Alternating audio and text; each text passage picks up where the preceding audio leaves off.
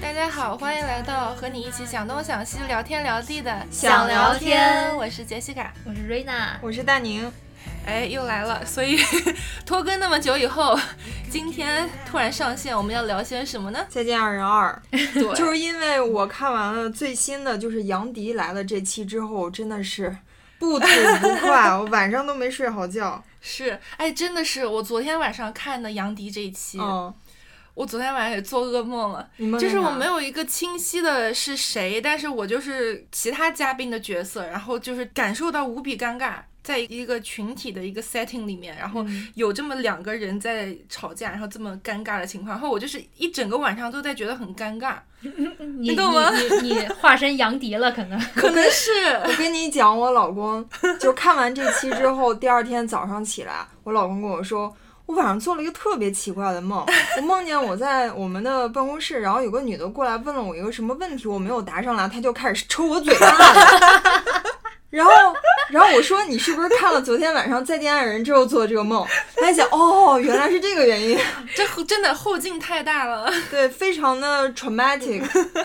让人有这个创伤。对。嗯，所以，我们今天呢，主要就是想聊一聊其中这一对啊，非常引人瞩目的这一对。嗯，大家也能猜到，肯定就是宋宁峰和张婉婷。对，因为太特别了，而且太就是他这个产生的这气氛真的太影响到人了，所以我觉得我们就要不先说说，因为他们很典型的一个。他们这个关系的表现形式就是一个特别强势，然后一个就是比较弱势，然后就是什么都是好好好，对对对，你说的对，我听你的。然后这长期这么多年以来就是积累下来，就心里面就会很不痛快嘛。嗯然后就想来这个节目来找自己。王力宏那首歌可以放一下。我觉得孙宁峰他就是一开始就说过，他来这个节目的目的就是想问问，就是让大家看一下我们俩这个关系到底是我应该像张婉婷说的那样，他说什么我就那么做，对就是她说的是对的，还是我的感受、我的委屈、我的不舒服是对的？她想让大家来评理。我觉得她是，就是我记得她在最开始的时候就是这么说的。是嗯他反复有提到自尊心和做自己这这两个词，自我。嗯，消失了。其实我想说，这个这个模式还蛮常，对我来说，我觉得还蛮常见在亲密关系中。嗯，就不管是跟家人，我觉得跟长辈尤其可能会有这种打压型的关系。对，因为其实这他们这次矛盾的爆发，就是因为呃他们在车上讨论一个新闻事件，然后其实我开始我是可以理解张婉婷的，嗯，我知道她是为了怕宋宁峰说出对那个受害者的一些 judge，然后就会有舆舆论攻击她老公，所以她就不想让宋宁峰说出可能有引发这些后续的事情，嗯所以她就说那你就不要说了。嗯，然后这就很像我们那些家长会对我们的时候，就是我这是为了保护你，对明前面有一个坑，那我真的让你跳吗？就就你是有胳膊有腿，但是我明明知道有坑，我肯定就是说，那你不要往前走了。所以我其实开始是能理解他的这种做法的。但是其实你刚刚说的有一个问题，就是家长也好，伴侣也好，他觉得前面是个坑，但真的是一个坑吗？嗯，他对你来说是一个坑，他对别人来说是不是一个坑呢？而且宋宁峰已经是一个成年人了，嗯，那他真的前面有坑，他就会跳吗？嗯。而且而且宋宁峰也说了，你都不知道我要说什么，我还没说，你怎么就知道我说的这个事儿不行？这其实不是第一次发生，他们第一次爆发冲突就是因为那个张婉婷不让他说了，说就是他作为演员什么的，他要说、嗯啊，我觉得你也不红，你也不成名，你现在说你作为演员什么什么就特别的。呃，让人什么反感什么，你就不要说，就堵孙宁峰的嘴。然后孙宁峰当时就说：“我不是要说你以为的那个东西，嗯我要说的是这个这个这个。”然后张婉婷就是不听，你就不要说。嗯，包括他没上节目之前，我现在在生活中就反复的发生这种事情，嗯所以就是宋宁峰在又感受到这种不舒服，他也反复说了，就是每次他这样拿一个经纪人态度来对我的时候，就让我特别不舒服，就不尊重我的想法，都不让我把我的想法说出口，所以这次他就选择了就是跳出来，把自己这种不舒服说出来，但是就引发了后续的一系列 爆炸性的这个反应，对，嗯。所以我觉得这里面有个很大的问题，就是这就是为什么宋宁峰会觉得他没有在做自己。嗯，他在这段婚姻里面，像你你那天发的微博一样，你自己都没了，你还要婚姻干嘛？对呀、我就觉得很纳闷儿，你你都连一个人，你自我都消失了，你连一个人都不是了，你都不不存在这个世界上，你都你只是成为一个张婉婷的想法投射在你身上的一个木偶，那你硬死抓这个婚姻有什么意义呢？我就我这个特别不理解。我觉得很大的一个问题就是关于自尊和自我这件事情，就是作为强势的那一方，他是没有意识到你脑子里面的东西可能只是你脑子里的东西，它不代表绝对的真理。所以，当你觉得我一直在保护你，你是在幻想他在你的脑子里面，但是他其实不在你的脑，他是真实存在的。你应该要有权利做你想做的，不管是正向的还是负负面的事情。作为你的伴侣或者身边人，你可以提醒或者是引导，但绝对不是强势的把你的观点盖在别人脑子上这种关系。所以你要你要允许别人去犯错或者什么也好，就是很多这种别人说啊我在保护你，其实都是这个问题。嗯你觉得你在保护他？你是觉得那开头还 OK 对吧？你是看到哪儿你觉得就不行了？就是，呃，我也我也想不起来具体是哪儿，但是就是在宋宁峰他用一种发脾气的方式去表达了之后，然后张婉婷就开始跳入了我们很习惯的一种那个就是吵架的时候的那哦种方式，我知道就是我不针针对你这件事儿了，你为什么对我发脾气？对对，所以这就很妙了，就是我们又能看到我们自己吵架的时候有一点这种影子，就是我在我辩不过你这件事儿的时候，我就开始跳出来，开始赶紧给你讲情绪的事就情。你讲你的态度怎么有对哎，问题。你们吵架的时候会这样吗？我不，会，我会，我其实会一点。我我非常不会，那你还蛮我特别就事儿论事儿，我特别理性。所以我看完那段之后，我就想说，宋宁峰四十了，张婉婷也是有孩子的妈妈了，为什么他们吵架这么的 低级，吵不明白？我说崔崔楠，咱俩去节目里面吵一架，让他们看看这个模范吵架是怎。因表演一下为我跟我跟崔楠每次就一个事儿吵架，就是就着这个事儿，我们能最后捋出来一个 solution，、嗯，说这就很好。对，就是这件事就肯定发生这种摩擦，就是对是两个人的原因，你不能就是说我为了证明我要赢，就都是你的错，那对方也是一定要证明他要赢的，那这样就没有一个结果，这最后一定是说哦。我是因为是这样的人，你因为是这样的人，所以我们会容易产生这这种摩擦。那下次，呃，我们俩再有这种情况的时候，你怎么样，我可以更容易 get 到你；我怎么样，可以让你更容易理解我，这样我们能减减少这种摩擦的次数。我们每次吵架都是以这样结尾的。你这还挺好，我觉得他讲到一个很关键，这个心态就是想要赢过对方这个心态。嗯，我觉得我刚才说，就是我有时候会这样，我是什么呢？就是小事儿的时候，就无关痛痒的小事儿吵架，我会作一下这种。就比如说，比如说我让你干个什么事儿，你你今天忘了，但是就会影响到我明天的的事儿。这个这种无关痛痒的小事儿，我会可能会带点儿情绪，我会说，呃，就是如果他如果他怼我一句的话，我可能会说，是说。你现在在凶我吗？就之类的，哦但是但是是好玩的方式，不是是认真的。我会、哦我会想说，算了，就把这件事情就就走过去。哦，但是你的这个态度其实是说，哦，我们不要把这个变成一个大家都很情绪化、都很上头的一个，然后我用一个稍微幽默、稍微调皮、稍微撒娇一点的嗯方式给它化解掉，然后你就不要再生气了，是这样一个方法当。当这件当他这件事情是一件非常小的事情，小到其实 solution 很很明确，明天再给我。去办了就好了嗯的时候，我会觉我会用这种方，我也不是说用啊，也不是说下意识的，也不是说就是故意用，但是就是下意识的，嗯是会去这样讲吧。嗯但是当这件事情如果吵架是原则性的大事儿，那一定要是像你这样，就是讲清楚，坐下来讨论出来一个几个方案，然后对选一个最好的方案解决。对，我觉得我们俩，我们我跟崔楠就也不叫吵架，一开始可能有点小吵，但是就是能得出 solution，一定是我倾听他的想法，他倾听我的想法，这个很重要。我要明白，哎，为什么你的反应跟我想的不一样？你是怎么想的？我我是好奇的，我是想了解他是怎么想的。嗯，就是基于这个前提，咱才才能把这事儿聊明白。但是你看宋宁峰跟张婉婷，张婉婷不想听宋宁峰是怎么想的，但是前提是你，比如说你跟你老公的吵架，那是你开始说了一句还挺平和的话，他突然就暴跳如雷冲你喊起来吗？有，真的有这这种情况况 OK，嗯，所以我就会很好奇，我是做了什么让你有这样的反应？因为对我来说很突然，但是对他来说，可能他已经积压了一段时间了。嗯那我就跟他说，OK，那你再有这种情况的时候，你可以稍微早一点给我一些暗示，嗯这样我能 get 到，不然我会觉得，哎，你怎么突然间就爆爆发了爆爆发了？对我我我也是同意，我觉得我的经验来讲，也是那种突然爆出来的比较多，也比较 震惊，因为因为就是我们几个人其实和以及我们几个人伴侣其实都还算蛮理智，蛮不是特别暴脾气的，所以一般能忍就忍了，所以也会造成大家就是对互相的印象就是波澜不惊，然后讲着讲着突然一下就一道大浪过来，但是这种情况其实绝对都是之前就是积在里面了。嗯，在他那边，他是他的爆发是非常有道理的。嗯，对，就嗯。是我作为观众来看，我会觉得张婉婷为什么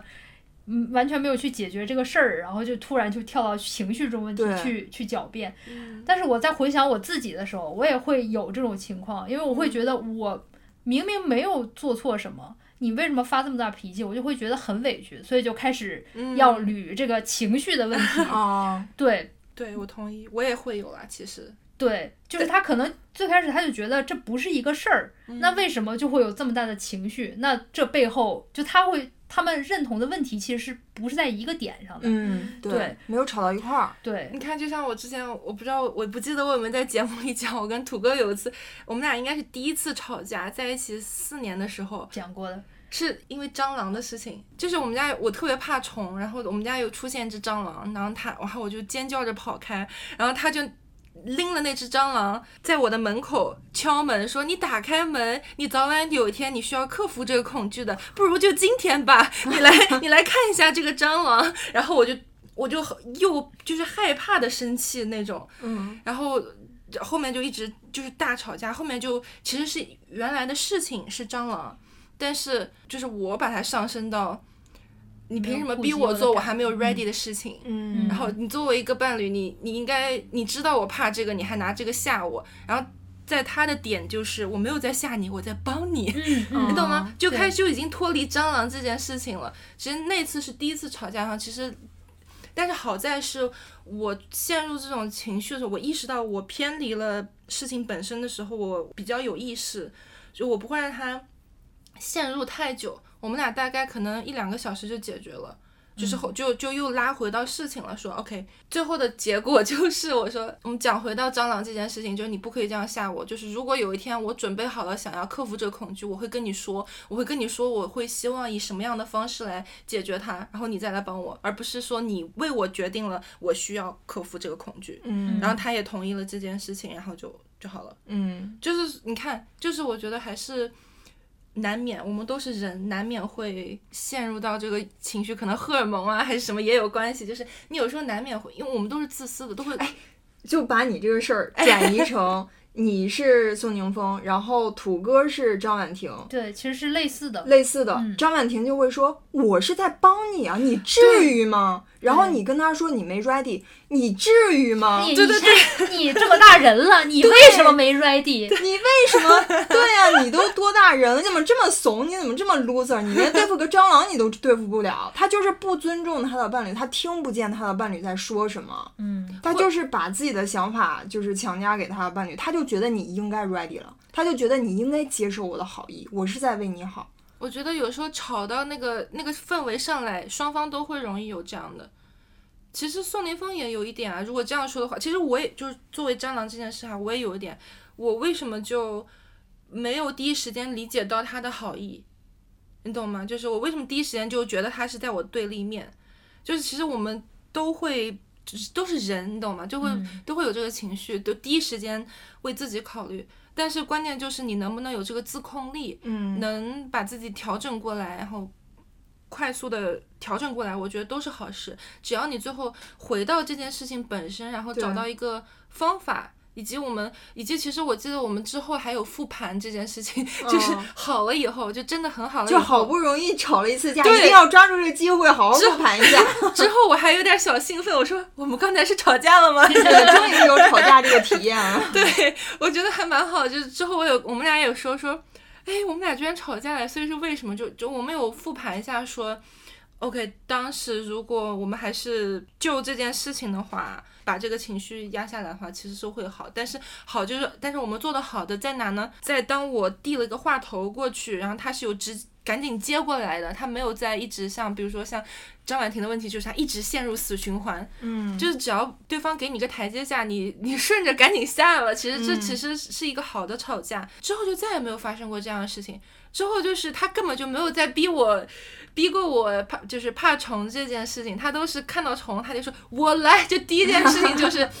他反而变成了一个好玩的一个一个梗，对，因为我觉得你们刚才也有提到，就是有很你们的吵架和宋宁峰他们这对儿的吵架有一个很大的区别，就是你们发生了这件事儿，然后要解决这件事儿，然后得到了大家都都各退一步的一个 solution 之后，这件事就过去了。嗯，但是对于张婉婷来说，他只想赢，对他只想赢，这是很大的问题。他并没有想要说，我我我也要退一步，为了我们的关系。你看他就是他最开始那个点就是你为什么那么凶，然后等宋宁峰到晚上再次表达了之后，然后他就会说你都是受了别人的影响，就他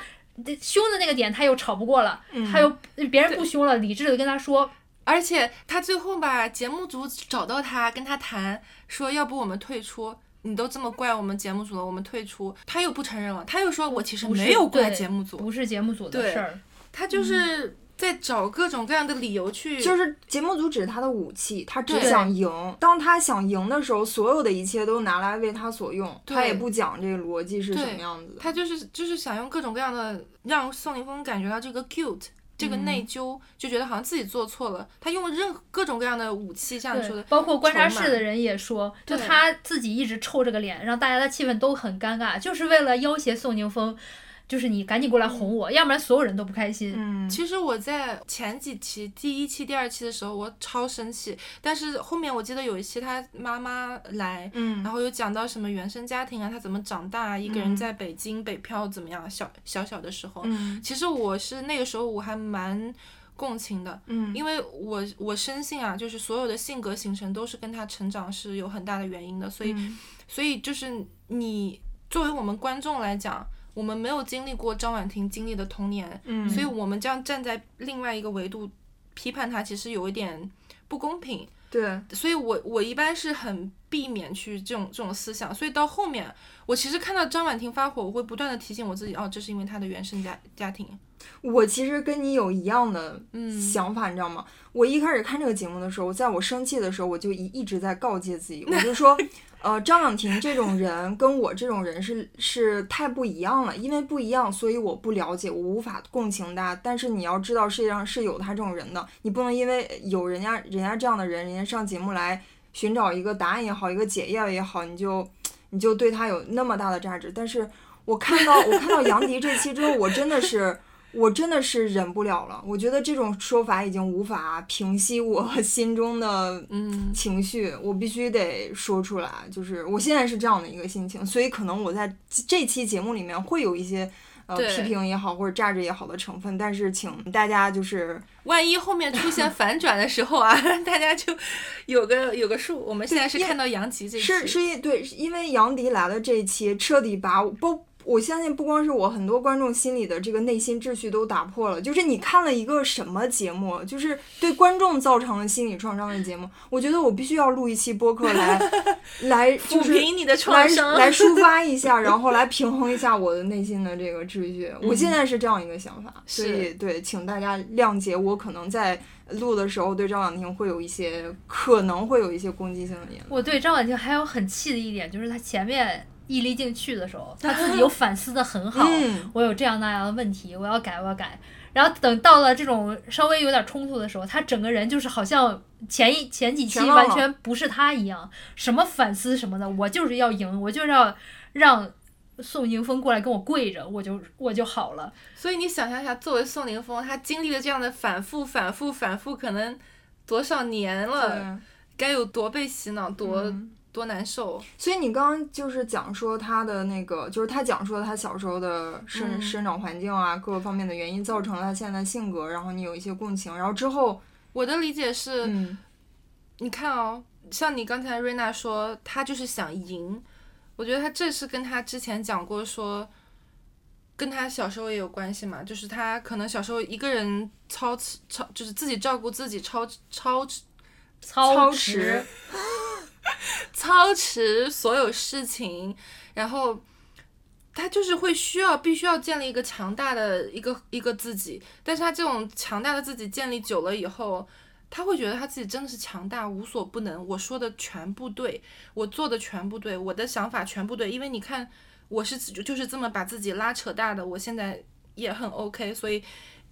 你说的都不对，我说的一定对。就是你能看到一些小时候的影子。我看到后面几期的时候，我就经常看到他吵架时候的言论，我都能很快的想想到联想到这跟他小时候的哪一段是有关系的。我觉得这可能也是我后面会相对稍微平复一点的的原因。但是又讲回来，不能作为借口。嗯，这不是说，就是他你要意识到。你不是万能的，你给你给别人造成伤害，他就反复就是他根本就还是没有意识到很深刻。比如说易立竞是给他敲了个警钟，然后后来节目组找他谈话也是给他敲了个警钟。这些警钟敲的时候，他立马一下就对节目组在后采的时候，你看他说哦，可能就是我误解谁了吧？对，可能是我有问题吧。然后看可能我希望在这几天里面我会有一个好转。我已经不相信了，就是杨迪这期的时候我已经不相信了。之前包括伊丽静在的时候，看到她那个反思，我是相信的。包括她在汽车后座然后哭，然后她觉得她她对她老公有点欺负啊什么的，我是觉得啊这个女的这么容易反省，还挺好的。但是你反省归反省，反省完了就是不改，而且她最后都把这话说出来了。哎，我就是不改。你觉得她这个是不是很大，还是被情绪操控啊？这个是。嗯，当他他的那种坏啊，都是在对立的这种情绪下产生的。当他自己的时候，或者是跟非凤宁宋宁峰以外的人相处的时候，他都很反思，他都特反思。嗯，所以就是他有一种，他对我我我个人感觉不知道对不对，就他我感觉他对宋宁峰有一种特别强大的占有欲和控制欲，但是对别人没有。嗯，所以他不在乎。别人对他说的跟他自己想的有没有冲突到？但是当宋宁峰跟他想的想法不一样的时候，他就会强烈的失去那个掌控。嗯，因为可能他觉得他已经把孙宁峰控制好了吧？你在你怎么就是别人可以脱离我的掌控，我也没有太想控制别人，但是你脱离我的掌控，我就觉得你肯定是受了别人影响或者什么。我觉得这有点可怕。就很像中国式的家长啊，其实就是那种老母鸡，老母鸡护小鸡儿的那种，就是这但凡这个小鸡儿要往外伸一只脚什么，或者他就会觉得，那你的能力就这么弱，你还不听我的，那你这不是自己作死吗？所以他就要把。就是所有的都划归到他自己的话语权和他自己的秩序之下，就连他在说宋宁峰，你就是没有自己做能那个决定的能力啊什么的，苏苏在旁边都听不过去了。对对啊，他都会说，那你这是是不是在给宋宁峰洗脑呢？嗯，因为他张婉婷就很典型，就是 PUA 啊，就是诠释了 PUA 这三个字，就靠打压另一方的那种自尊心，然后让他完全听自己的，然后让宋宁峰离不开他。其实你你看哦，讲到这个时候，观察室也有讲说，其实张婉婷是弱的那个人，嗯，PUA 的人才是真正没有安全感和没有信任的那个人，他其实才是，如果这段关系真的垮掉，他是最垮的那一个，他是最受害的。就是我们跳出来看这段关系，我觉得离开了之后，对宋宁峰很好，对张婉婷就他的人生可能就会越来越糟，因为他那个信念就。直接之前建立的信念完全崩塌，他一次一次的，就是需要用这种，嗯，我跟你作，我都把你作成这样了，你还能回来说你爱我，说跟你跟我道歉，他要通过这种非常强烈的方式才能证明，哦，我是被爱的，我是值得被爱的，就是也。是他小时候可能缺父母在身边，我觉得又讲到那个可能是有关系的，就是。嗯，因为其实我有一点点，因为我小时候其实我我。爸爸就是不太在我成长这个角色，就是他就是一直在外地啊，然后也不太个性也是你知道那种古板的，嗯，中国式爸爸，他不太跟我讲话的。然后所以其实我长大以后很大很直接的一个原因就是，说起来有点羞耻，就是我特别喜欢比我年纪大一点的人，嗯我特别看不上跟我同龄的人，嗯。就就是都不是说我能控制，我就是不觉得他们有吸引力，嗯我就是嗯被那种有阅历、有经验的人吸引。对，其实就是你童年的缺失，你想要在长大，就是无意中把它补回来。对，所以我觉得他就是你的成长经历真的是会给你带来一些影响，而这影响是很难控制的。但是你得控制，就当它对啊影响到你跟人的交际，尤其是让别人不舒服的时候，嗯你是需要修炼这个功课的。那对我来说，我无所谓，我就找个年纪大点就好了，我不我不影响任何人。但是，对，但是他这种是太严重了。但我觉得参加这个节目也好，他就能更清晰的看到，在这段关系里面，确实是他是有问题的那一方。嗯，因为因为他在节目里一直说，参加这个节目是让宋宁峰来改变的，是宋宁峰来爱我的，然后我没有什么问题，我没有对任何人造成伤害，都是你们在对我造成伤害。那这个节目可能会给他一个第三视角，让他看一看究竟是怎么回事儿，他可能会去寻求一些专业的心理医生的帮助。我好期。待下一期，说是有心理学家对来。对，李松蔚，我记得之前网友也会说，求他们女儿的成长经历会有多么悲伤。我是觉得蛮惨的，因为我有一个朋友，嗯嗯然后他的其实他跟他的嗯家人的关系就是有点这种捆绑式，就是家他的妈妈就是张婉婷那种性格。对，对他妈妈就是那种。巨强势，然后吵起架来简直就是太张婉婷了，就那种呃自己一个逻辑闭环，能把你绕到你跟着他跑了的那种，嗯然后又反复反复，然后又是必须是每次出现问题一定是你不对，然后你一定要道歉，嗯这种其实蛮常见的，因为你人小的时候，你的父母是你的权威，everything，对，嗯你是你是会觉得我是那个需要道歉的人，但是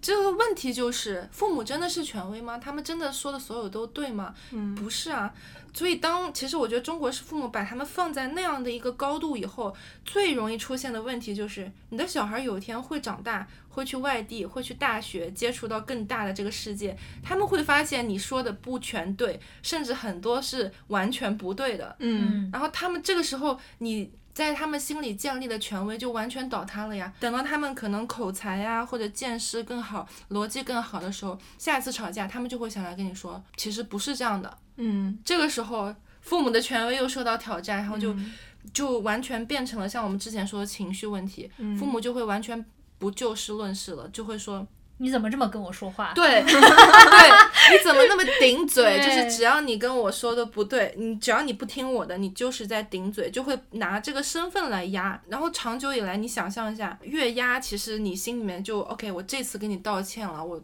我我我想要求一个好的结果，就像宋宋宁峰一次又一次一样，嗯就是我就是想赶紧把这事儿结了吧，就是我跟你道个歉得了，然后你但是这个情绪没有解决，这个这个事情没有解决，你一次一次这情绪积在里面，长久以来，这个亲子关系怎么好，或者是这个亲密关系怎么好，就是好不了。但是亲子关系还跟这个他们谈恋爱还不一样，嗯，这是没有办法改变的。没有办法改变的，所以你只能调整自己。因为其实说老实话，我是感觉我们这一代，就是我们上一代，或者再上一代，就是我们家长那辈。改变不了。嗯其实我这个朋友呢，他也是试了很多方法，比如说在父母好的时候，因为这种关系致命就致还有一点致命，就是致命在好的时候也是真的好，嗯要不然早就分了。嗯拉拉扯扯，就是因为好的时候是真的好，就是这种性格的人，你看张婉婷好的时候是很有魅力的。她比如说对朋友两肋插刀，很热心的，对，嗯跟卢哥讲话的时候啊，跟那个呃苏诗丁讲话的时候，其实都很好，好的好的那一期好的不得了。嗯所以这也是纠结的那个地方所在。但是嗯跟家长你，比如说我那个朋友，其实他也有试过，嗯、在好的时候跟家长时不时的讲点道理，然后灌输一点，其实这个逻辑是这样的，其实这个事情应该是这个样子，你看对不对？嗯，然后其实也试过各种各样的方法，但是其实这么多年下来了吧，我这朋友也三十了，最终还是觉得太累，就是因为这种事情真的特别耗神。嗯每次吵架的时候呢，现在他的对策就是，嗯，和稀泥，就是和稀泥，就是顺顺着毛捋，哦，就有点像宋宁峰这一期，放弃了。对，就是，呃，我的观点，我其实也没有必要跟你说了，因为反正我们是两代人，我们生活方式不一样是、嗯是 OK 的，我们也不需要天天二十四小时生活在一起。嗯夫妻就不一样了，你没有办法二十四小时在一起，还装着不委屈，对。这很难。嗯，我想问一个问题，就是你那个朋友生活在张婉婷式的母亲下，嗯，对她的性格造成了怎样的影响？性格就是，其实他早期小时候非常自卑，嗯，这个自卑呢，自卑其实就是不自信嘛，不自信就是觉得自己不重要。觉得自己不重要，觉得自己的想法不对，对，不被嗯认可。不被认可，所以我干脆也别提了。嗯所以就造成这个性格，就是在集体中的时候，他没有存在感，他也不会去做那个主动说话的人，嗯慢慢就变成一个倾听者。嗯其实有的时候自己想说，呃，跟朋友或者别的人交往过程中，我想说点什么，但是一旦对方跟有一个很强的观点，或者对方也是一个比较嗯爱说话或者强的时候，他就倾向于把自己的想法就压下去，就想说嗯好了，那你可能我听听你来怎么讲吧。嗯嗯但是其实这是很压抑的，所以我那个朋友他是小时候会就是，比如说写日记啊，通过写日记这种方式，把自己的抒发自我想法想出来。嗯，但是他不太会用语言去在及时的对话中表达出自己，嗯因为表达出来也没有人听啊，那就不要再表达了。对反而你表达出来就是造成矛盾而已。对，所以那就慢慢就不会表达了。所以大家为就是恩娜担心是有道理的，嗯因为她才那么小，她啊还要到十八岁，还有这么十几年。然后我们预测着，估计张婉婷也是改不了的，所以她嗯也要经历很多很痛苦的这种挣扎。是对，但比起来，那个宋宁峰还有女儿，大家好像更担心恩娜，因为她是处于一个弱势者的一个地位。嗯再怎么说，宋宁峰跟张婉婷也是平等地位，虽然 虽然现在看起来不平等啊，但是就是名义上他们是夫妻嘛。但实际上是整宋宁峰是他大儿子一样。对，但是安娜安娜就是完完全全的一个没有话语权的地位。你知道还有一个点是什么？就是张婉婷她心里面有很强的牺牲感，这个观察师也讲过，嗯一旦一个关系里面你一方有很强的牺牲感，这个就不平等了，因为他会在某一个时期爆出来，嗯他会觉得我都为你做了这么多了，你怎么还不能迁就下我的情绪？你怎么作为一个男的，你怎么不能包容我？我都给你嗯生小孩，我都给你天天就是操持这些事情了。同样的，就是在家长。当他的小孩慢慢长大，需要被就是教育的时候，他也会用这种不平衡感建立在他的小孩身上。这个对小孩，我觉得其实蛮大的伤害的。绝他绝对会不自觉说，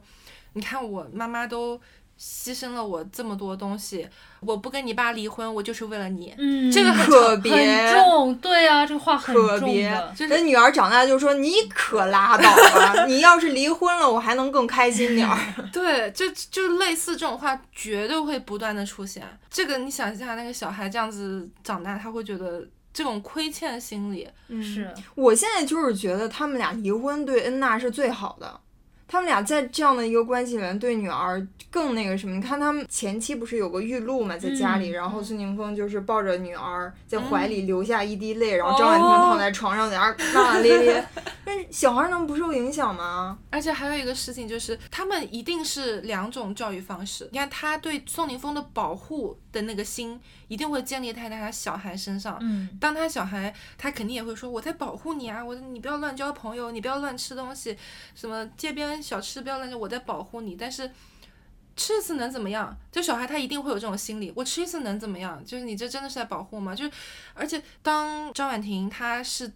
就是不自觉的变成了那个唱红脸的人，宋宁峰不自觉变成唱白脸的人。这个红脸，他的牺牲感和委屈感又会增加，他会觉得凭什么我是那个恶人？凭什么我在小孩眼里是这个恶人？你都在那边扮好人，这些事儿你怎么不讲？你懂吗？哦就这个事儿，这这这这种全是他的对反正对就是这个形式也是在我那朋友的成长过程中也是很常见，就是说，就你越扮红脸，你那个委屈感越重。就是我很怕牺牲感这个东西。对如果你要是觉得你有牺牲感，你你就不要做了。我也有同样的感觉，就我会觉得其实中国的教育方式是父母。会嗯做很多很多牺牲，然后我记得观察室也说说，那你做了这个牺牲，你不要去要挟你的孩子。对，但是谁会自己做了牺牲被看不到的时候，你也不会表达呢？当你真的开心去做这件事，你不觉得嗯他牺牲？对，但是你总有一个点是你不开心的时候，那你之前累积的这种就会聚集在这一个点，然后疯狂的输出。所以我其实现在会觉得，像我们在国外的这种父母，嗯他反而是跟孩子是一个更以良性循环的关系。嗯就就我举个例子，我姐在美国，然后我大姑前两天去帮她带孩子，然后就打电话回来抱怨说，她小儿子在家里发烧，这两口子就出去 party 了，然后我姐就会觉得说。那首先，他发烧也没有什么大问题，我也给他吃了药了，而且有你在家里看着，我为什么不可以去找我的朋友玩呢？嗯就但是作为中国的家长，就会觉得，那你孩子在发烧，你肯定在旁边盯着他，嗯但是这种事儿就是，你如果在某一个点，你就会告诉你的孩子，我你小的时候，你发烧的时候，啊你妈为了你放弃了多少什么我们自己开心的时间，我就为了这陪着你。对，所以我作为现在这代人又在国外生活，我就会理解我姐姐的选择。那我自己还有我自己的生活，然后我也尊重以后我孩子的生活。就大家不要就是我为你做那么多，我也想要你去回报我，就不要有这种什么养儿防老。我给了你生命，是因为我想要有一个孩子，我并不是为了做这么多牺牲，希望你以后来回报我。对嗯你生小孩就是因为你你做好准备了，你想去做这些牺牲，对一定是会有牺牲的。那这个牺牲是因为你想要，不是你的小孩想要你去做这些。对，而且也可以就是父母也可以有更多自己的人生。我看到过这边澳洲的父母，就真的就是他孩子长大了，是十呃二十多岁了，那就每每半年或者每年回来一次，就大家一起聚会什么的。然后其他的时间，那父母就有自己的各种人生，我也不用你围着你转，我我自己上了班，然后我再给你带孩子，我再给你下一代，再一直为你整个的人生就是为孩子活着。这个很重要。这个你看，放到张婉婷这个关这种亲密关系中，她是不是太一心扑在宋宁峰身上了？家庭如如果是，我的，我是宋宁峰或者恩娜的话，我我就说你不要保护我了，对，对。你这你这保护我让我很，就还不如不保护我。但你知道吗？当他说这种话的时候，其实我也能够共情到张婉婷，她是真的伤心。她哭的时候是真的伤心，她是真的嗯觉得她自己委屈，委委屈屈。她这些把各种各样的东西作为武器来要挟宋宁峰，不是存存心的，他就是下意识的。就是当他第一次做这件事情的时候，他起效了，嗯，所以他就就是一次一次不停的。就是已经是形成他一个思维模式了。一对每次一这样就会触发他这样，就会触发他这样，这样就就就完美的闭环嘛。对，所以他现在就是需要有心理医生或专业人士去介入，把他这个闭环打掉，就不应该是无限的一直这样循环下去。嗯。我其实 有点 hopeless。你觉得很难，对吧？对我我我不不抱很大的希望。而且这一期让观察室最气的不就是宋宁峰的表现吗？嗯，对啊，因为我觉得他俩还真挺合适的。一起坠入深渊。对啊，就是宋宁峰的这个韧性也是很大，他就能无限的去把自己的原则再放弃掉，然后去维护这段关系，然后他反而也自己找到了一种新的平衡的可以安慰到自己的状态。但我觉得只是暂时的。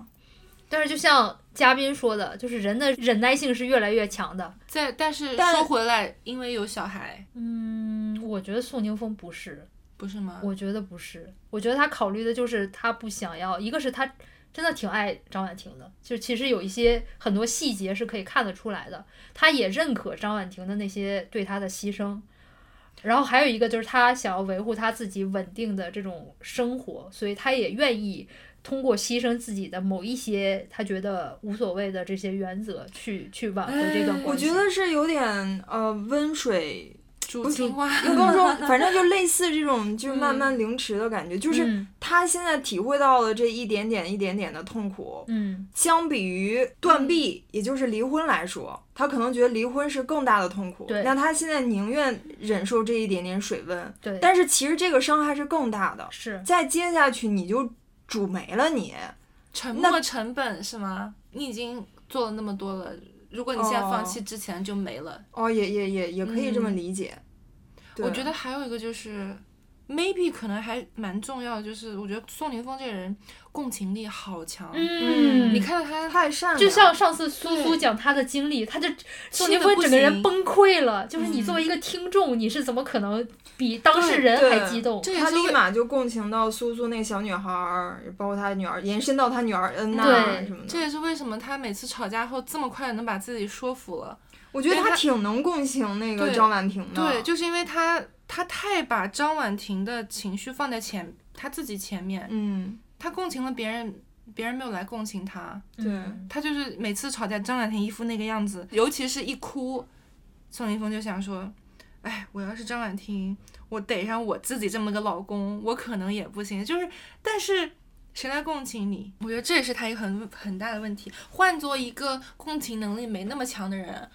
更多早就忍不了了。对，，可能更多就考虑他自己的方向的话，早就忍不了了。怎么说呢？就是你要是说他们俩挺合适，那张婉婷确实是找了一个能忍受得了他这种闭环的人。嗯但是你要说不合适，那我就是觉得能打破张婉婷闭环的人，一定是一个自我强大的，或者是嗯把自我摆在他们俩关系之前的对，但是那样的人，张婉婷可能就根本就，hold 不住。因为张婉婷自己就是个自我的人，所以她不可能再找一个自我的人。就是你不需要特自我，你只需要有正常的自我就可以。medium rare 的自我。对呀、就是张婉婷不是经常对那个宋宁峰说你的自尊最重要，比我重要，比我和孩子都重要，什么什么。我在我看来，宋宁峰的自尊已经没了，没有已经没有了，哪里重要啊？他就是杨迪来的第二天，他都已经跪舔你了，这嗯哪有自尊啊？他的自尊已经低于常人了。张婉婷还一直这样说，这么说的结果就是，那你老说我自尊心大，那我可能就放下自尊，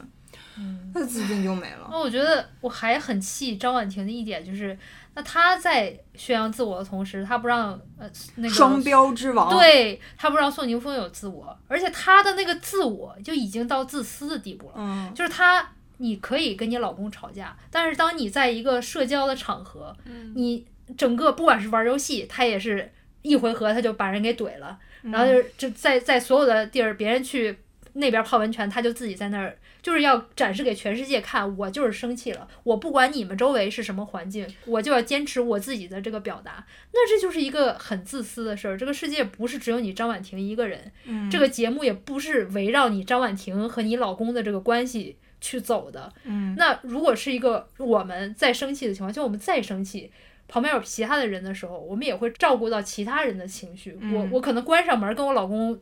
吵架，但是我不会在其他人的面前就顾及我自己。嗯嗯嗯，对。到后面就是直接就摆烂，说我就我在家就这么样，你们不是要真人秀吗？我就给你们真人一个。嗯，而且很搞笑，他最后还说，哎，主要就今天就是杨迪在这儿，所以我也得面子上过得去。杨迪心里想，你面子上过得去了吗？对啊，对啊杨，迪还说啊，今天算是把你们呃相当于劝好了哈，希望下一个嘉宾来的时候不要像我这么尴尬。人家就是委婉的告诉你，你也没有让我我们过得去啊，你也没有让我的工作很好做呀。哎而且就是我在看那段的时候。我就跟崔楠说，因为如果是我们俩，我是张婉婷那样的话，我有时候跟就是几个朋友一起出去，可能会有一些什么导致我不开心，我可能会甩脸子。然后这个时候崔楠就会把我叫一边儿，嗯教训我，你知道吗？说 你在家里跟我什么，但是我们是跟一帮朋友出来，你不能你这样子的话，大家都玩不好，你这样有点自私什么，他会说我的。嗯然后你能听得进去吗？我可以听得进去。然后我就想，就是如果崔楠是宋宁峰的话，那那宋宁峰还去跪舔呢，这这就宋宁峰得把郑婉婷。连连一边骂你，你看人家杨迪今天来，你看把场面搞多尴尬，你不能这样，什么什么得说一句。而且崔楠他会他会跟我说，就是说我为什么我要来说你，因为这帮人里面没有比我更合适的了。你说嗯让谁说呢？让苏苏苏诗丁吗？还是谁啊？人家都是外人，对吧？咱们俩是一家人，只有我能说你。我看到你不对了，就就只有我能说你，而且我说你是为了你好，因为我不说你的话，你这多多难看是吧？给别人留下印象多不好。那实际上就是这样，所以现在所有人，全世界人都觉得张婉婷就是有病，特别有问题一个人。嗯但是宋明峰他就没有那个力量来做这件事情，他连争取自己的权利的能量都没有，就更别提他把 宋婉婷拎出来说这事儿了。对啊，所以其实张婉婷的这个气焰这么嚣张，那跟宋宁峰是有关系的呀。就他没有在关键的时刻用一种合适的方式去告诉张婉婷，你有些事儿做的是不对的，那他就一味的跪舔。那下一次肯定就是变本加厉，就这一次是在什么其他四个人面前，那下一次可能一百个人都是那种大场合，别人也是说甩脸就甩脸，然后你宋宁峰还是一样的处理。宋宁峰完全没有意识到他可以做这件事儿，嗯，就是他一直都是在，哎，怎么能把张婉婷给哄好？他也没有意识到张婉婷她作为他的老婆给所有人造成了影响，而你没有站出来阻止这件事情发生。所以这也是为什么我觉得，你看啊，不管是就是情侣啊，还是朋友也好，关系最初你建立起来的那个模式特别重要。你模式一旦建立起来，然后循环起来，其实打破是需要非常可能双倍、十倍的这个精力、精气神来打破它的。我觉得他们俩就是最初谈恋爱的时候，他不是说嘛，没谈几天就生小孩，可能嗯。在最初谈恋爱的时候，宋林峰都是救着他的。嗯，可能我觉得宋宁峰的性格，他就是那种，哎呀，我是个男的，我就那个什么一点儿，我蛮不喜欢这种所谓的，我不知道是不是中式的这种谈恋爱的这种思维，什么经常会听到网上有句子说，不要跟女的讲道理，哄哄就好，我特别烦这种话。我也烦，因为我不是那种，对，我巨讲道理，他不要就是哄我。这种话就是把女的放在一个蛮不讲理的地位，而就把男的放在很高，就是 passive aggressive，就是你看似在对他好，但其实你不是的，你是在以一个更被动激进的方式来对抗。嗯，其实我觉得不好。我现在也返回来想我之前所有的亲密关系，我觉得很多后面不好的都是一开始就没有建立好，一开始就不对，一开始发现他有这个兆头发脾气，你就是要阐明你的立立场，嗯，你不可以对我发脾气，我不是你你小孩，你我是你小孩，你也不能对我随便发脾气。我觉得这绝对不是一个巴掌。你看啊，我们身边，我不知道你们有没有，就我我凡是看到过是这种模式的亲密关系，一个一个强，然后一个是弱，一个打压，一个被打压的关系，都是这样的，没有两个特别强的人在一起的，都是一个找一个。我跟郭采洁的反应是一样的，就是郭采洁在那个整个看完那段之后就皱着眉头，然后轮 Q 到她发言的时候，她就是说。很痛苦，就是对，很痛苦。张婉婷在怼到说：“那咱们俩就离婚吧，好吗？因为我就是受不了你这样，我才要来这个节目的。既然你也不愿意改，那我们就离婚吧，什么的。”那离离啊、为什么不离呢？就是我我不明白为什么宋宁峰宁愿放弃自己的原则跟底线啊。其实你看他在不跟张婉婷在一起的时候，他跟罗哥在一起，以及包括他在接受后采的时候，他来分析他们俩之间的这个事儿，以及他看呃张婉婷为什么是这个反应，以及他自己发生了什么，他是很清楚的。嗯他只是有点怀疑，就是他已经被那个张婉婷影响到，他有点怀疑是不是我有点儿什么问题。但是实际上，他整体百分之九十的时候说的话都是对的。包括杨迪问他那个张婉婷为什么这样，他说可能是他觉得我逃出他的掌控之外了吧？他不是很清楚吗？但是他还愿意回去。哎，你听说过传销没有？哎，对，为什么传销的人他会需要把那些受害者全部拉到一个地方关起来，然后手机没收，就是跟外界隔绝掉。我我不断的给你灌输洗脑，就是达成了以后，就是达成到一定的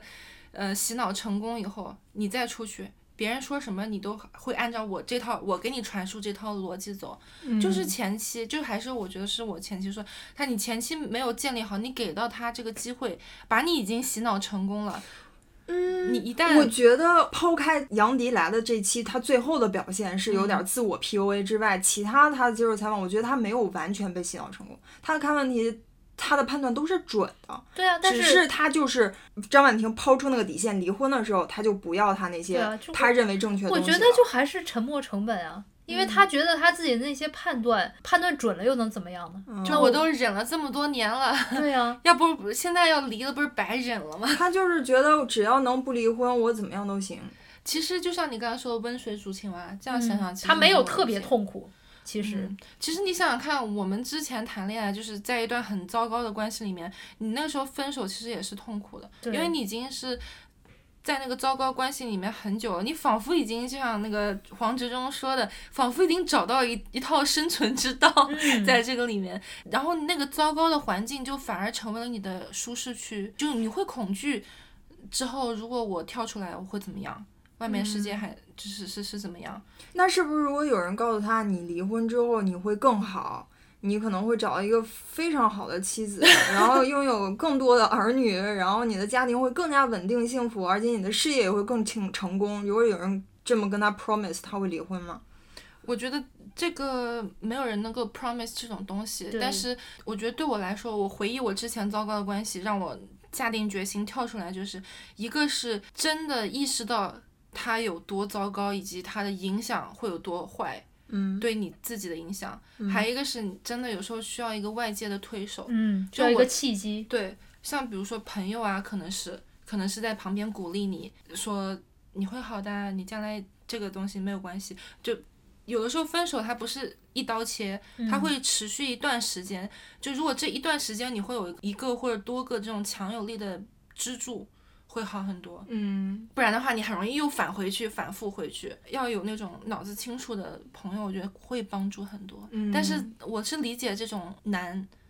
就是当你已经多少年了，他们都，嗯，也没多久吧，三年。但还有三年小孩啊什么的，就是我之所以不能理解宋宁峰，是也是因为也是跟我有点不一样，就是我可能是按照我自己的判断，如果我遇到这事儿，我会怎么办？所以我会觉得很难理解，因为我是那种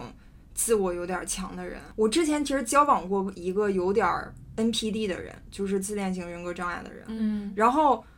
我刚接触了一点儿，我就被伤着了，就是因为你跟这种人接触。有一本书叫《自恋》，就是分析这种自恋型人格障碍的人跟这种人建立亲密关系的人，那个人会怎样？就是 NPD 的人家门上写着“丢失自我和放弃自尊者可皆可进入哦，你知道吗？”我觉得那句话哇、我记到现在。我为什么记到现在？就是因为那就是我的感受，就是我跟那个 NT、嗯 NPD 在一起，我就是感觉他看不到我，就即使你他的自我已经很强了，嗯，你跟另外一个就是因为我很强，所以我在这些这件事情上很敏感，就是我一下很敏感的感觉到，嗯我再这么下去，那就是我得把自我放得很低，我才能忍受我跟你的这段关系，那这个是我绝对接受不了的，所以我就斩钉截铁就走掉了。因为我觉得我一我立马就看到这个不行，但不是每个人都像你一样的。而且宋宁峰他一一看就不是你这样子自尊很强，因为共情能力很强的人，我感觉自尊都没有那么强。对，像共情能力这种，就是相当于把我附身到你身上，嗯所以他没有在 care 我自己到底嗯在想什么，我是在想其他的人在想什么。而且尤其是啊，宋宁峰可能一开始太快签了那个 TNC，对，太早就签了这个合同，就就同意了。我觉得对他可能在那个刚刚离婚的那个，在一个人生低谷，现在就是急需一根救命稻草。然后张婉婷一看，哎，一个血包来了，赶紧给他递出那根 救命稻草，结果这俩就绑定了。我觉得其实这也是一个警醒啦。如果有就是不知道看过节目的朋友，我觉得这可能是一个 take away，就是你不管你多低谷，感情。或者是这种人生重大的决定，绝对不是能够草率，就是成为你的救赎的一个方式。很多人可能生活不如意，我生个小孩吧，可能就好了。嗯，哦，对我刚还想，我还想说，就是我为什么感觉那个 NPD 门口写放弃自我、放弃放弃自尊的人可以进入，我觉得不 work 呢，并不是说我不喜欢这个人。我就是你，如果很喜欢一个人，你是愿意为他放弃一些东西的。但是我看到是什么？就是我看到的是他没有看到我的自我，那他喜欢我啥呢？嗯你知道吗？这个是一个根源。如果他他并不看得上，他也没看见我的自我，他也不欣赏我的自我，他在打压我的自我，他也不尊重我，那他根本就不喜欢我呀。那他如果他不喜欢我，那我们俩在一起的根基就没有。所以这个是我最终导致我走，而不是说我觉得，哎，我不能放弃我的自我，我走了，而是我觉得他对我没有爱。是是这也是我在宋宁峰和张婉婷身上看到的，对，就是我觉得张婉婷这么说宋宁宋宁峰，也不尊重他，也打压他。他爱宋宁峰啥呢？就想找条狗。他就是对他爱的 只是一个奴隶吗？就是这个奴隶如果听话的时候，哎，给你个糖吃；嗯这奴隶不听话的话，就是一顿暴躁。嗯，他是爱的他自己，对，对所以我得出结论就是张婉婷这个人，她只爱她自己啊，她谁都不爱啊。她享受这种别人听我的，就是别人成全我的这种感觉，嗯，因为她小时候没有得到这个，对，没有人给到过他这种感觉，所以他需要通过一次次这样作，然后那个作的那个阈值就越来越大，越来越大，然后宋宁峰就的自我就一点一点一点一点点就缩小到没有。但是这个过程中，我相信他其实不是主动的，但他绝对是下意识的，他的潜意识里面绝对是享受这件事情的。因为他小时候没有，没有人给到他这些，就是那，就是也是那种有毒的网络语说的什么，你爱他就是要怎么样都依着他，就是怎么，无条件站在他你爱他就是要爱他的所有，哦，不是啊。我那天不知道是哪次啊，反正我有跟土哥问过这个问题，我说我说你是你这个对我是 unconditional love 吗？他直接说当然是 conditional，你要是对我做很坏的事情，我当然是我也不爱你了。嗯对吧？我觉得这是正常的一个思维。我觉得宋凌峰他就是没有，他就是 unconditional，就是无条件的爱。你怎么弄我，你怎么打压我，即使我已经意识到这个问题对我很不好，但是想想看，哎呀，我还是爱你。但是你爱他什么呢？还有宋宁峰一直说啊，我知道你很爱我，爱女儿恩娜比爱你自己都多。我不觉得这句话是对的啊，我觉得他只爱他自己啊。我也不觉得。所以什么是爱？我觉得他是爱恩娜的呀。他是爱恩娜的。对啊但是也是有条件的，恩娜听话，他爱他。嗯，我觉得嗯，但现在倒是不好判断。就是我在我看来，爱的其中一种表现确实是牺牲，就是你愿意为了你爱的人无条件去牺牲。所以我，在我看来，他是爱恩娜。就像他们之前好像有在他们家有拍，就是恩娜出生了，他就呃张婉婷就把他自己的衣帽间退出来给恩娜做那个游戏房，他也是毫无怨言什么这。这不是正常的吗？这不是任何一个正常的妈妈都该做的吗？那正常的妈妈都会爱她的小孩啊，对啊，那你不能因为她做了一件妈妈该做的事儿，就不能证明她爱她的孩子呀，嗯，对啊，所以我觉得他是爱恩娜的，但是他爱宋宁峰什么，我确实也觉得好像越就是他就是想要找一个听他话的人，嗯，仅此而已。需要满足他那个他自之前己缺失的那一他自己也说，就是易立竞完了之后，他说，哎，不会这期易立竞那个聊完了之后，你就要翻身奴奴呃把歌唱了吧？他的所有的脾气都是因为怕这一点，都是因为感觉到宋宁峰要翻身了，不能让他翻，赶紧给他打压。对，然后，然后，但是宋宁峰那句回复的就很妙啊，他就说，哎，你看你这么一说，那个易立竞要说你了，怎么就是奴隶了呀？他的这些用词，我真的好难受。但是现在看来，确实就是努力，我觉得。我还想讨论一个事情，就是你看啊，他的那个语言暴力简直就是 next level，、嗯尤其是在屏幕面前这么讲的，我真的是很蛮蛮少见。嗯动不动跟宋宁峰说滚滚滚，嗯，什么什么，就是特别恶劣的，对，就是理所当然我是你的王的对那种。对你而且他就是没有这个能力啊，而且他过来之后，就是那个他想找孙宁峰聊，其实孙宁峰当时有点排斥，因为他觉得呃你又要来 PUA 我了。嗯然后他跟孙宁峰，孙宁峰在那个板凳上坐着嘛，然后他说。你就给我拿把椅子来吧，你自己怎么不能去拿呀？我当时就很生气，然后孙宁峰就默默的给他搬了把椅子，让他坐那儿。这不就是奴隶干的事儿吗？他就是可以对宋宁峰这样使唤吗？我我看到那儿我也挺生气的，我觉得这不是一个平等的关系。其实拿把椅子这件事情，完全可以用更友善的，就是正常一点的语言来说。对我就算你们是夫妻，就是我要麻烦我老公办个啥，而且我也会撒个娇，说老公你哎可以帮我、呀，我好想看你撒娇。帮我干个什么吗？然后因为我要干嘛，这个时间不够回来嗯，我老公就会很开心地去帮，而不是像他那样，你去给我搬把椅子来吧，这完全就是使唤人的语气啊。对，我有的时候会跟土土哥会置换土哥，嗯但是有时候就是你知道，有时候人熟了，讲英文就是没有那么，就是省了那些乱七八糟的那些客气的祝词，然后我有时候就会说。Can you give me that? Can you pass me that? Can you do this? Can you do that? 早期我还会加 please，、但有时候就懒了，就懒懒了，就是说就越少的单词解决我想要做的事就是越越好。比如说昨天我好像让他帮我挂一个什么东西在门上，他挂完以后，他会就是弯着腰，然后退着出去说 Yes master, Yes master, Yes master, Yes master，就是说就是是的大人，是的大人，就是在退一路退着出去，用那种搞笑的方式，嗯其实让我意识到我我说话可以再态度，嗯再客气点明白明白。然后我就会很聪明啊。对，然后我就会立马补一句说 please，然后就、哦然后这个事情就就解决。但是问题就是宋凌峰没有让他意识到这个问题，对，在在宋宁默默峰这儿承受了。对，这些很多的细节都是跟他所谓的就是关系不不平等是有关系的，但是他没有，其实就说到宋宁峰的问题，他其实没有及时的建立好这个秩序。而且节目组给了他一个机会，就是让他模仿张婉婷的时候，嗯哇，模仿得他就很爽爽他整个人对，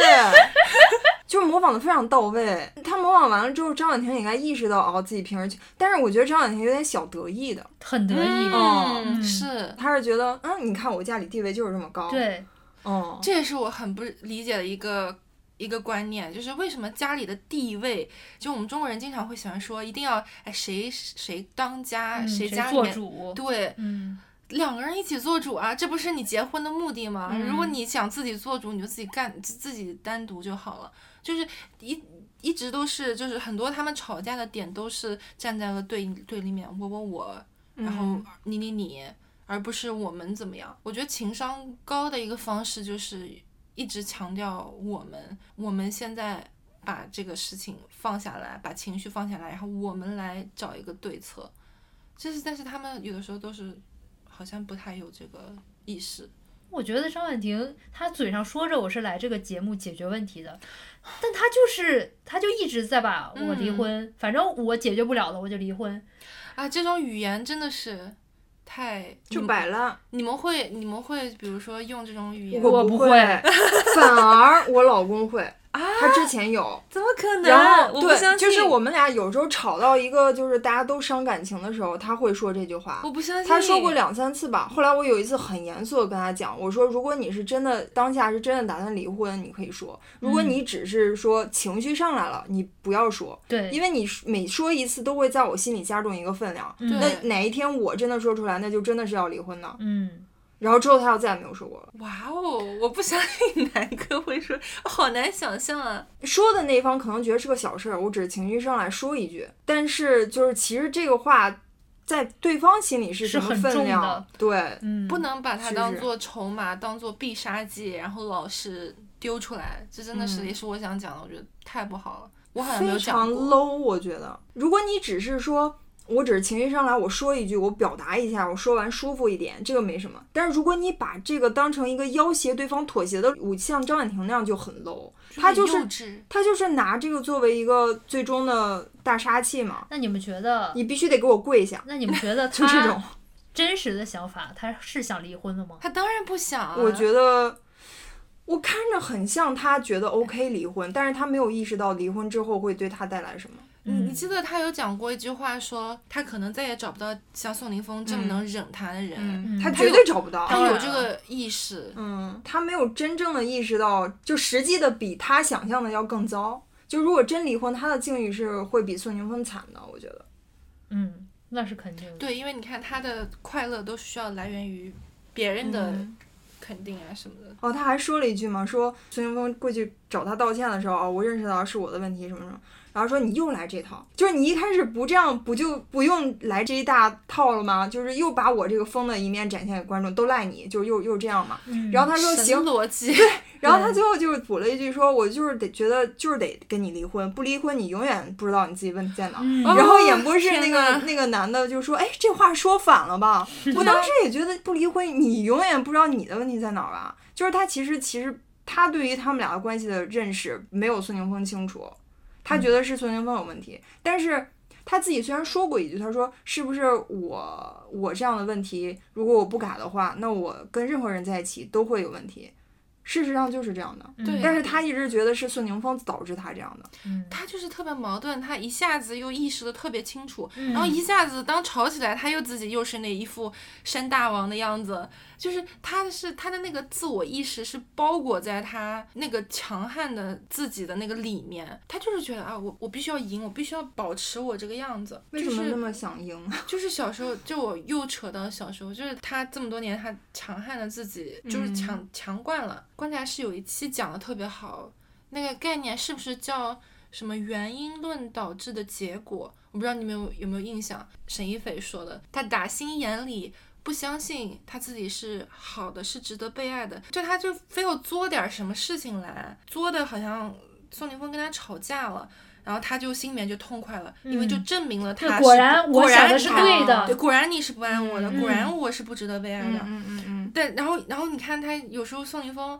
突然跟他表个白，他不知道该怎么办了，对，嗯他受不了这个东西，因为他觉得我是不值得你这个表白，我是不应该被表白的。就我看有一些呃社交媒体上就是分析张婉婷嘛，她的问题就很多人就是说不知道她到底想要啥。你说她所求爱，那爱来的时候她又不接着，嗯或者她又不认，或者怎样，她就就是要证明我是不被爱的。那你到底是要啥？那如果他自己都就解决不了这个问题的话，那是很难对，我觉得跟任何人建立一个我亲觉得是他密关系。自己的功课。其实你看，像我刚才说的那个我那个朋友，他就是就是你看，像小时候从那种不自信那种环境中慢慢出来了以后，嗯他才能就是自信的去建立一个良好的平等的关系。嗯，之前的关系就是很。就是也是，他会是哎，之前他是不是也是会吸引 PUA 的人，这样的伴侣？对，他会吸引 PUA 的人，而且他会就是一个 pattern，他就是哦会不断的是不是就是这种 PUA 的人也会找自我弱的人？他会一看，哎肯哎，定的，嗯，这个是我的目标，对嗯就过去了。对。嗯，你看他跟卢哥肯定就干不到一起去，就两个人肯定就吵嘛，因为两个人嗯都非常坚定自己的。嗯嗯，所以你那个朋友是怎么就是把自己的这个调整到一个比较正常的，逃脱出原生家庭的那个影响？嗯，不能说完全逃脱了，我觉得，但是嗯还是不断的一个自我提醒，他你就是要嗯有这个意识，你就是要自我提醒，然后慢慢慢慢就是越来越好了以后，你就你就可能可以丢掉这个提醒了。我觉得没有特别好的办法，我觉得逃脱那个环境是一个好的方法。嗯就比如说宋宁峰，你就分居一段时间，你试试看，嗯，你懂？吗？就是我觉得脱离那个环境以后，你试试一下，你看看你能，你是不是真的像你想象那么糟糕？你能不能像观察师说的，置之死地？置之死地而后生。对不起，江浙沪的这个，对你试一下，我觉得就是有的时候你你真的有可能你你就会发现，哎，原来我这样更舒服。嗯那那你就去按照你更舒服的方式去做。我那个朋友也是，他逃脱那个环境以后，发现按照自己的想法活着，或者按照自己想法说出来，或者是遇到了一些愿意听他说的人，愿意听他想法的人，慢慢就是被鼓励起来以后。形成了一个外，就是在外面的一个环境里形成了一个正向循环，来对抗那个负面循环。嗯就是慢慢这个正面循环越来越大了以后，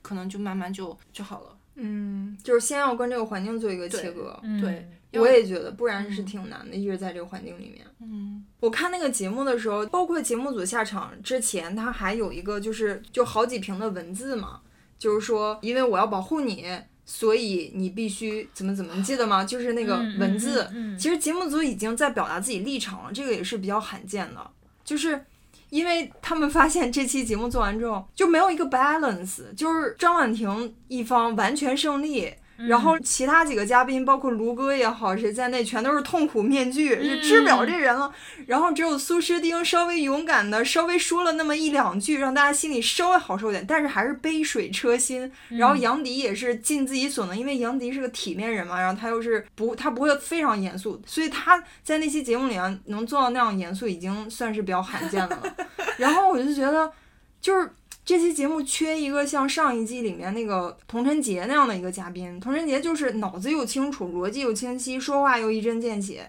就是他可以稍微 balance 一点。嗯，这期里面，你像只能靠一次一次的飞行嘉宾来。对我就觉得、哇塞，就是飞行一个金星过去给他治一治就，相当于让恶人得到了全部的胜利。对就所有人所有的情绪要围绕着这个施暴的人去照顾他的感觉，嗯然后最后他获得了胜利，就就感觉这个世界的关系就没对。所以为什么很多观众看完之后 心里受到了创伤？就为什么要给我看这个，嗯，就很难受。但是我挺喜欢这个节目，尤其是这一季的一个原因，也是因为你看，就是平常看的那种影视剧啊什么也好，都是倾向于写说哦，最后和好了，皆大欢喜，然后这个。男的忍让了一下，然后你看，呃，也发现了自己的问题，然后女的也退后一步，两个人又又和好，然后就皆大欢喜。但是这个综艺它会在看似皆大欢喜的背后，放出来这个观察室嘉宾的那个难过，就是说明我们平常常见的这种，比如说不管是中国夫妻的这种模式啊，这种强强打压型的这种夫妻关系还是怎么样也好，它不是健康的。即使你一次一次，它就展现了你，即使一次一次的，你这次你觉得你好了，你觉得你可能找到一个方式，但它不好，它不是好的，它不是对的。就是观察室就很好的就展现了这一点，所以我觉得。观察室最后就在调侃自己说，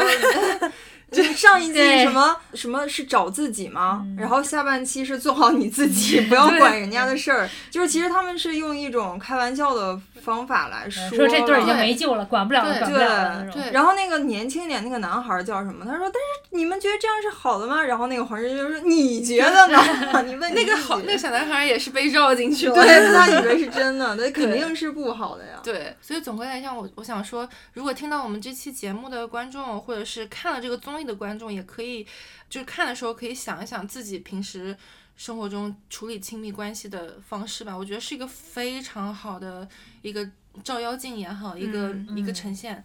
包括上一季也是对，他们就是这节目组选的嘉宾都特非别常的有典型性。对，有的时候就是你可以对照一下，看你可能你这次吵架结束，但他有没有解决，是结束了还是解决了？就是你可以回回看自己的亲密关系，或者是别人身边有这种强势关系。因为我们在日常生活中其实很难跳出来，在第三方的一个视角去审视这种亲密关系。你在吵架中，你肯定就是在你的情绪之上，对但是我们作为观众的时候，我们能看到这种情绪会给你的爱人和你周围的人带来一个怎样的伤害。那可能嗯下次自己在亲密关系中处理类似的事情的时候，嗯就会更理智或者更有方式一点。对，而且我觉得观察室嘉宾就是给到了很多很好的心理学的理论，可以佐证，完全可以不断的验证生活中发生的很多事情。比如说我那个朋友，他看了这个这个节目以后，他就我是觉得他有更坚定他要怎么处理他的亲子关系，其实也是这样一个强势的亲子关系，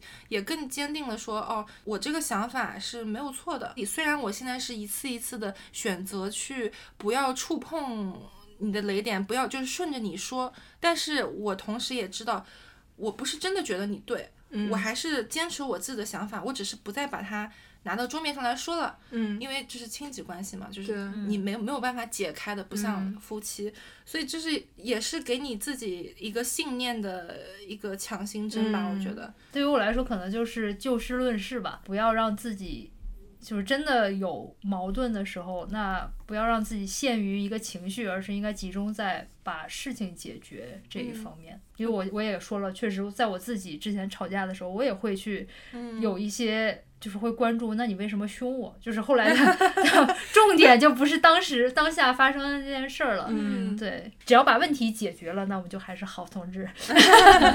对，我觉得我我学到最大可能是允许别人做自己，以及怎么样去平等的尊重别人。嗯因为因为土哥是个老外，然后他的这种平等自尊这种就是尊重这种信念。本来就从小建立的非常强，但是像我是国内长大的孩子，其实会尤其是会有点被那种网络用语荼毒，比如说什么哎，男的就是要让女的或者什么，所以我们在关系的最初，我有一点不理解，我有点我有点没有 get 到到底怎么平等，怎么尊重你，为什么不能让我，你为什么不？但是现在我觉得，尤其是到现在已经五年了，尤其是看完这个节目，我会觉得就是不要把我的想法强加给他，或者是能让他做他想做的事情。我觉得我就是看完之后，我觉得更坚定。就是人做人一定要有底线，尤其是在亲密关系当中。而这个底线的最最低的一个底线，我觉得就是不能失去自我，因为你的自我是一个你生活在这个世界上的一个立身之本。如果你自己都没有了，你建立任何关系都是没有意义的。嗯，我觉得我更确信这一点吧，所以我就是想大声疾呼宋宁峰赶紧，要么你就把你的自我这个底线立起来，就是任何时候有人要僭越的时候，你就要很敏感的说不，嗯哪怕这个不的结果是以离婚为代价，你也要不。嗯，如果你做不到这一点的话，那这个关系就是没得好，我觉得。行，那要不咱这一期就这样，咱们现在是看到了杨迪这一期，嗯。接下来还有一半吧，嗯。看看会不会有反转，看看会不会